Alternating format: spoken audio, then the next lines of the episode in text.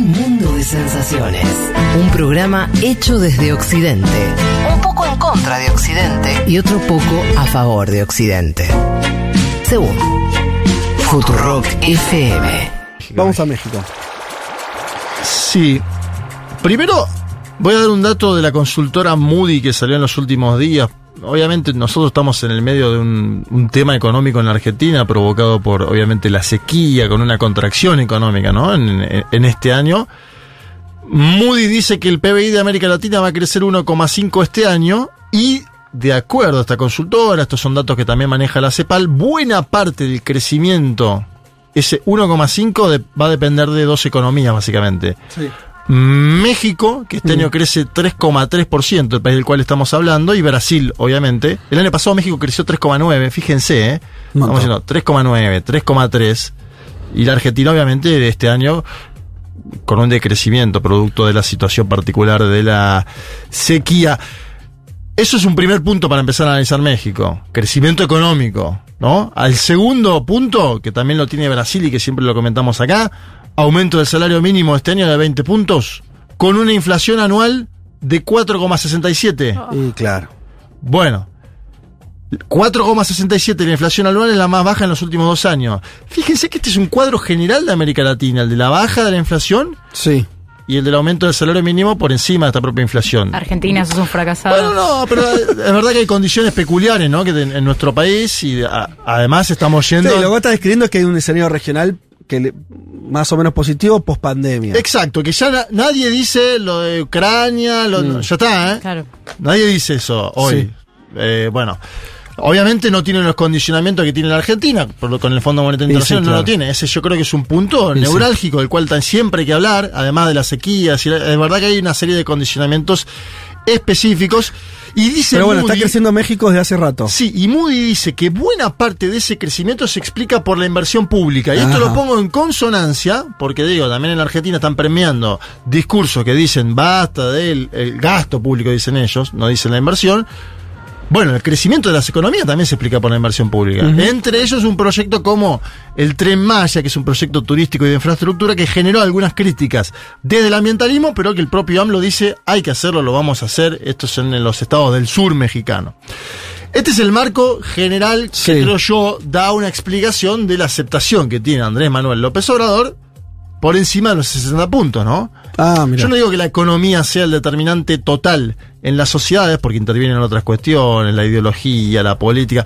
Ahora, si vos más o menos llevás la economía, la orientás, tenés apoyo popular. Mm. Digamos, no, no quiero hacer reduccionismo tampoco en eso.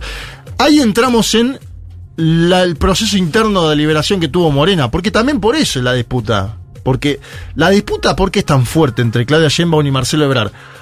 Porque están discutiendo quién va a ser el presidente de México en la interna. Claro. Él lo hará presidenta de México. Están discutiendo poder. Y el miércoles se conoció que quien fue ganadora de este proceso de elección interna ha sido nada más y nada menos que Claudia Sheinbaum, que hasta hace pocos meses era alcaldesa o jefa de gobierno de la Ciudad de México y que va a ser la candidata oficialista de Morena en un ciclo, yo creo que el ciclo de oficialismo que pierden elecciones, vamos a ver lo que pasa en la Argentina, es eh, probable que suceda también, pero ya va a llegar un momento si la situación económica latinoamericana es de crecimiento, como estamos hablando, Mm. no hay tanta inflación, donde esa tendencia va a empezar a, a revertirse. Sí. Hasta hoy tenemos oficialismo que van a elecciones. Sí, y pierden en. Desde el 2018 para acá, Mm. Salvo en algunos países donde, bueno, si, si se inhabilita algún candidato, es obvio que vas a ganar. En Nicaragua ganó Daniel Ortega, sí. ¿no? Sí, está bien. Bueno. Estamos hablando del lugar donde funciona cierto régimen de y aún así, mirá, competitivo. el Partido Colorado de Paraguay, denunciado por Mm. fraude en varias ocasiones, esta no, en esta elección Santiago Peña ganó hablando de cambio, ¿eh? Él decía, yo no tengo nada que ver con el Partido Colorado del actual oficialismo. Claramente lo expresaste muy bien. Desde el 18 para acá, en general ganan los opositores. Inclusive, inclusive si son, Son de otra tendencia en el oficialismo. Claro. Bien. Claudia Sheinbaum es del núcleo duro del jefe de Estado, Andrés Manuel López Obrador, que en este momento está en Chile, que no se sabe si va a participar mañana del evento. Atención con esto, viene de una gira en Colombia, Mm. se, se ausentó algunos días de México, algo Inusual. inhabitual en es él. casi un chino, un presidente, un líder chino, viste que no se van de su país. Bueno, eh, o no Yo viajan. creo que viaja más Xi Jinping que Sí, sí. AMLO, digamos. Pero viste que eh, sí, es, Es una verdad, cosa es de- verdad. muy encerrada. sí. Bien, Marcelo Ebrard, ¿qué hizo? Y acá nos metemos en el meollo de la cuestión. Él denunció incidencias en la elección de Claudia Sheinbaum. Sí. Dijo que el 14,4% de las actas de urnas, un proceso medio extraño porque es mitad consulta, mitad votación en urna, sobre 12.000 personas se hizo. ¿sí? Insólito es una muestra. esquema. Bueno, es una muestra, pero donde cada uno mandó gente apoderado, digamos. Yo creo que ahí Sí. Ebrard no puede patalear mucho porque tuvo su representante. Do- ¿Cuándo se votó? Y después los tuvo aparentemente en el conteo. Él dice que no. Eh, y de hecho ni siquiera fue al evento en el World Trade Center. Y grabó un video bastante incendiario, ¿no? Donde denunció, uno, dice la policía impidió el ingreso de gente allegada a mí. Dos, hubo incidencias. Tres, se parecen cada vez más al PRI. A ver, escuchemos a Marcelo Ebrard porque explica un poco el momento político que vive el oficialismo mexicano. Compañeras, compañeros, informarles que aunque ustedes no lo puedan creer, usaron a la policía hace unos momentitos para impedir que nuestra representación pudiera estar en el conteo de las boletas que hemos estado revisando toda la tarde, toda la noche y hasta este momento. O sea, no vamos a estar presentes en el conteo con el uso de la fuerza pública contra Malú Micher, Jimena Escobedo, el diputado Manuel Reyes y otros compañeros que estaban ahí. Hay testimonio de esto. Imagínense nada más, solo por proponer nosotros que debe reponerse el procedimiento por las graves inconsistencias que hay en todo el proceso, pero sobre todo en las urnas. Pedimos que hubiera boletas para eso. Ahora resulta que la respuesta es la policía. Cada día se parecen más al PRI de antes. Qué tristeza. Bueno, ahí está. Por eso yo decía incendiario, ¿no? Al decir cada día se parecen más al PRI de antes. Qué tristeza. El, el último PRI en México está asociado a fraudes electorales. Claro. Digo, para decirlo en Sí, términos sí. explícitos, ¿no? Muy duro salió. Marcelo Ebrard dice incidencias y atrás la gente empieza a cantar fraude, fraude. Y él no los para, ¿eh? No le dice no fraude. Bueno, Ahora, eh, Marcelo Ebrard también era un hombre, era o es un hombre de Manuel López Obrador. Claudia Sheinbaum, sí. ese es un punto interesantísimo. no sabemos bien. O sea, lo dos, era. En la semana después de todo esto, se dijeron que eran amigos. Ajá. Bueno, y ahora nos vamos a meter en una de las hipótesis que hay circulando, que es que, no digo que esto sea planificado ni nada por el estilo, pero López Obrador en una de esas se encuentra tener dos candidatos a la elección en vez de tener uno. Claro. Con esto que está sucediendo. Ahora después nos vamos a meter en eso. Bien. La encuesta dijo que fue mitad encuesta, mitad voto en urna. Esas 12.000 personas votaron en una urna. Que Claudia Sheinbaum sacó 40 puntos, 39, Mm. y Marcelo Ebrard 25. Y después todos los demás candidatos. ¿Sí?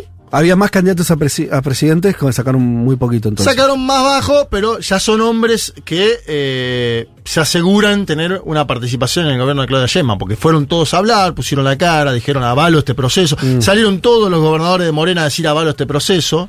Es y le sacó 15 puntos por lo que vos decís.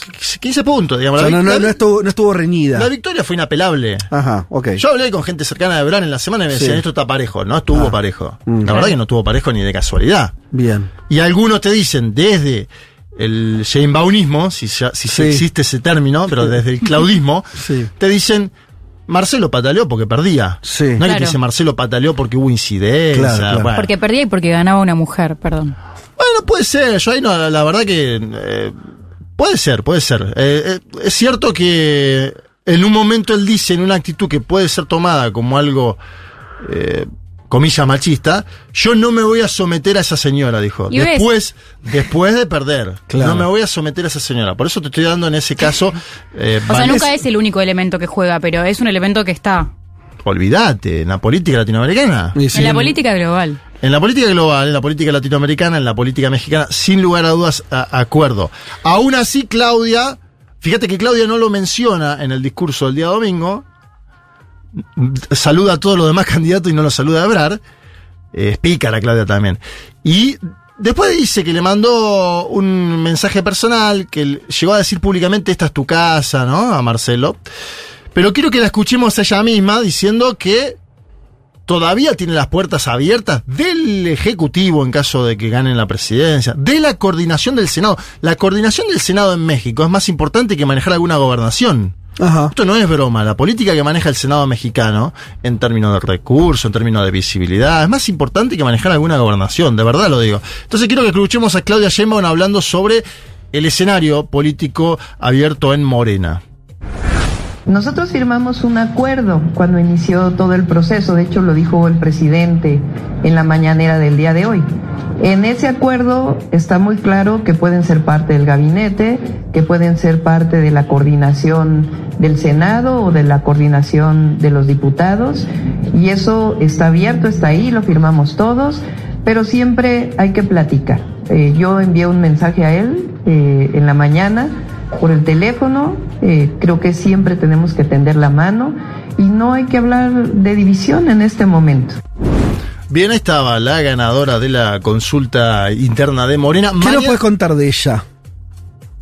Bueno, una mujer, eh, yo creo que muy formada, buena oradora, te diría muy leal a Andrés Manuel López Obrador, que es algo que eh, el presidente en este caso está atendiendo de forma singular, porque AMLO en ningún momento dudó de esto. Otro dirigente podría haber dudado. ¿Dudar de qué? Y de qué pasó en el proceso, me mancha, no me mancha, Ah. hago que se vote de vuelta. AMLO dijo que, porque el que pedía que se vote en urna era Ebrard. Y AMLO dijo, yo le cumplí a Ebrard, como diciendo, este ya se fue de lo... ¿Viste cuando Claro, claro. Le dimos las garantías y. le dimos la garantía, hizo el pedido y encima ahora me viene a hacer este escándalo? Entonces ahí AMLO dijo... Mi candidata es Claudia, la conozco Claro. hace tiempo, es leal. Le dio un bastón de mando, ahora nos vamos a meter en eso. ¿Qué simboliza ese bastón de mando que le dio? Porque también es una decisión, Fede, decir, yo dejo de ser el dirigente del movimiento político. Sí. Para mí, producto de, una, de algo que es malo, esto es una opinión personal, eh, está mal que alguien que gobernó bien, saca 60 puntos en las eh, encuestas de toda la población, no se pueda presentar un segundo mandato. Para mí, yo no soy nadie igual, no le importa a México mi, mi posición, pero en general yo tiendo a creer que si vos hiciste un buen gobierno, deberías estar facultado a tener al menos un segundo, ¿no? En la, como la pasa en la mayoría de los países de este planeta. Sí, pero al mismo tiempo, eso te iba a preguntar, pues es interesante qué va a pasar ahí, porque nos, eh, una cosa que se reiteró en todos los procesos políticos latinoamericanos Sí. de izquierda es el problema de la sucesión. En todos lados Sí. salió mal, en todos lados fue un quilombo.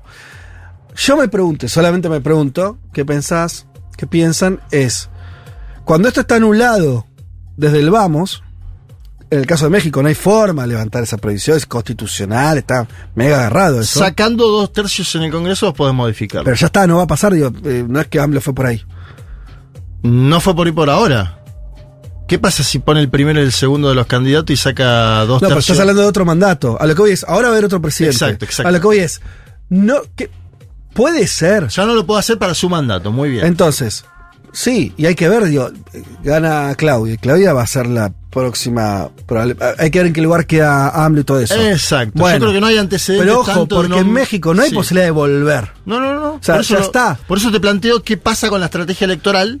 Yo me pregunto, me- mira, estoy diciendo, voy a ser como, no sé. Crudo, ama- no, pero además un amante del, de, de- de- de- eh, un romántico del legalismo. Miren si esta regla tan dura, en algún punto hasta cuestionable en términos democráticos, Sí. no le ahorra a Morena como partido, movimiento político, todo un quilombo interno que en otros países se vio.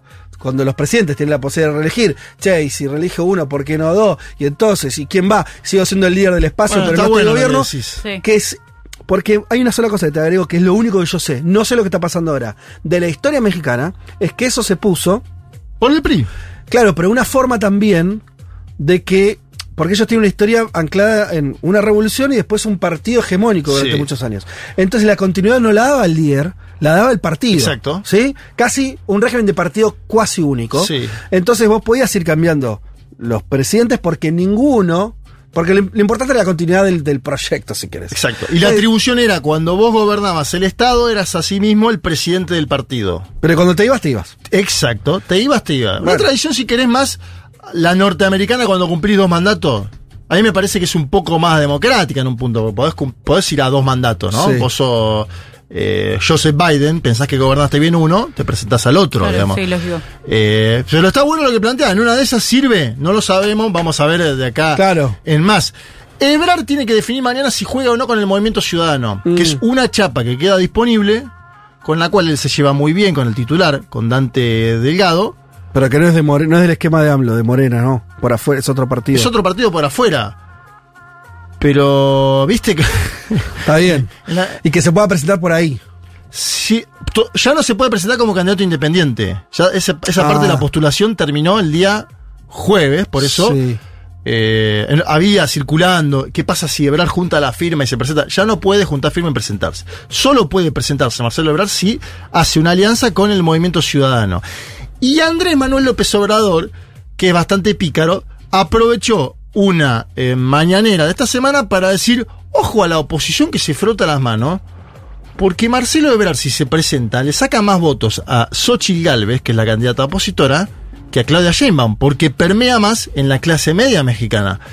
Ahí yo me pregunto, y te lo, te lo linkeaba con el tema de los dos tercios, de la constitución, de todo, si AMLO no está abriendo la puerta a una jugada política donde dos de sus comillas delfines terminen protagonizando buena parte de la contienda electoral El beneficio sería legislativo. O sea, tendrías, si toda esa jugada extraña le salía bien, Sería legislativo. Sería Y a la tener vez más diputados. Y a la vez sería sobre Claudia un mensaje de no tenés mis 60 puntos de aceptación, tenés una parte. 40.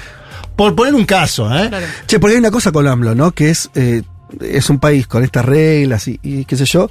Al mismo tiempo es, es un liderazgo Muy fuerte. contra fuerte, Muy fuerte. personalista. Sí. En el sentido de que es el, el, el tipo llegó ahí después de presentarse una y otra vez y perder, perder con denuncia de fraude, después no tanto, como sea. Es alguien que está la política, es candidato a presidente de la primera vez, no sé si fue el 2006. Sí, claro. ¿No? Ese año, o sea que ya. 6, Van 12, casi 18. para 20 años. 6, 12, 18. Entonces, bueno. Quiero decir, hay que. Por ahí, bueno, veremos que se- hay una estrategia ahí de retiro o no. Bueno, esa es la gran duda que hay hoy circulando. Eh, hubo un traspaso de mando, que yo lo pongo, para mí no es menor eso, ¿eh? que AMLO, eh, en, un, en un país machista, lo decimos siempre, eh, un- con un bastón de mando, se lo dé a Claudia y le diga a Claudia, ahora es tu momento. No, es hermoso. También es un mensaje dentro de la interna, me da la sensación de que van varias bandas en, en- en singular. Y quien criticó el traspaso de mando fue Xochitl Galvez. Presento un poco también a la otra candidata, me parece que es lo que hay que hacer en estos casos cuando contamos de una contienda próxima. Una mujer que es periférica del Partido de Acción Nacional, que tiene vínculo directo con eh, el expresidente Fox, que tiene origen popular, es del Ajá. estado de Hidalgo. Vendía gelatinas esta señora en la infancia para ayudar a su, a su familia. Tenía madre mestiza, tenía padre indígena. Y un frame que conocemos bastante en América Latina, esto de no seguir dividiendo a México. Viste que a veces cuando vos no podés entrar Sí. desde un ángulo de presidente, es, eh, no sé, un comunista, va ese frame. No sigamos dividiendo a México. Algo así como la ancha avenida, pero desde la... En México se conformó algo parecido a, a- digo, AMLO, anti-AMLO. Existe eso, como nueva divisoria. Yo te diría que sí que existe. El tema Es es el que- lugar de fortaleza. AMLO. Exacto, entonces bueno. es más difícil cuando vos tenés 60 intentar, por eso esta señora busca como el ángulo de tiro. Pero vos tiraste algo muy interesante como paralelismo, mm, metáfora, porque la- siempre las realidades son distintas con el 2011 argentino. Bueno, que eso lo- donde no se presentó la derecha, Exacto. Macri no se presenta, te quedó, además de Cristina, que además sacó 54 puntos, Hermes Wiener. Claro, un, un socialdemócrata, Sí. un Y después venía, creo que. Alf- Alfonsín. O- o Carrió. con- a- Alfonsín con de Narváez, cuarto, me parece. Claro. O sea, ninguno de los candidatos era abiertamente de derecha en la selección Exacto. 2011. Y hay que analizar también, creo que es un momento de hegemonía del kirchnerismo, una aceptación de Sí. Cristina similar a esta A la de- sí, sí, por eso me pareció interesante De Andrés eso. Manuel. eh, y Porque, hoy la candidatura es la que vos hablaste de esta mujer, ¿cómo se llamaba? Xochitl Galvez. Sochi Galvez. Eh, es lo más. Eh, va a ser la representación de la derecha, va a ser esa. Sí, y dice Andrés Manuel López Obrador que el que está poniendo la cara atrás sin mostrarla es Claudio X González, que es un gran empresario mexicano, ¿no? Que es quien estaría armando. Según Ajá. él, según AMLO, AMLO habla de Xochitl, pero dice la que le arma, el que le arma la candidatura a Xochitl es Claudio González, yo peleo contra Claudio González. Ajá. Un empresario, digamos, ¿no? Que sería, según piensa AMLO, quien está detrás de la candidatura de esta señora, que vuelvo a decir, es una cara más amable del PRI y el PAN. No es eh, Fox, no es un hombre con bigote, Sí. eh, ¿no? Ortodoxo. Que No plantea privatizar eh, este, mm, Pemex. Pemex, por ejemplo. Eh, plantea que se abra la Claro. inversión privada. Porque cuando ya planteas abrir la inversión privada es, ¿no? No, no tiene un discurso duro. Pasito ¿Querés pasito. escucharla? Dale, escuchémosla. Xochitl Galvez. A ver. Hoy es un día histórico. Hoy es el día en que Andrés Manuel López Obrador, como si fuera un emperador y no el presidente de una república, le entregará el cetro imperial a Sheinbaum. Es un circo y se lo dije, un acto de autoritarismo propio del México que queremos dejar atrás. Es de locos. Un presidente debilitado por sí mismo, al que le urge heredar su mandato ante la falta de resultados. Dejará el país enmarcado por el miedo y la violencia. Lo único que le va a heredar es dolor y venganza. Tanto buscó la banda presidencial y no supo qué hacer con ella. La banda presidencial no es un cetro que se herede, es la voluntad y la esperanza de todo el país. Esa esperanza ya cambió de manos y ahora nos pertenece.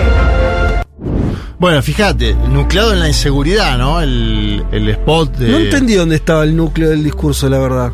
Lo sentí medio. Se perdió. Eh, eh, lo, sentí como la cosa entrarle. más personal. Que no está preparado, que es un emperador. No, lo de la entrega del bastón le molestó, ¿no? Como diciendo... Todavía eh, no terminó. ataques más personales. Todavía no fueron las elecciones. Claro. como el dedazo, ¿no? El- Sí. Eligió a... eh, que Está aparte bien. no fue dedazo.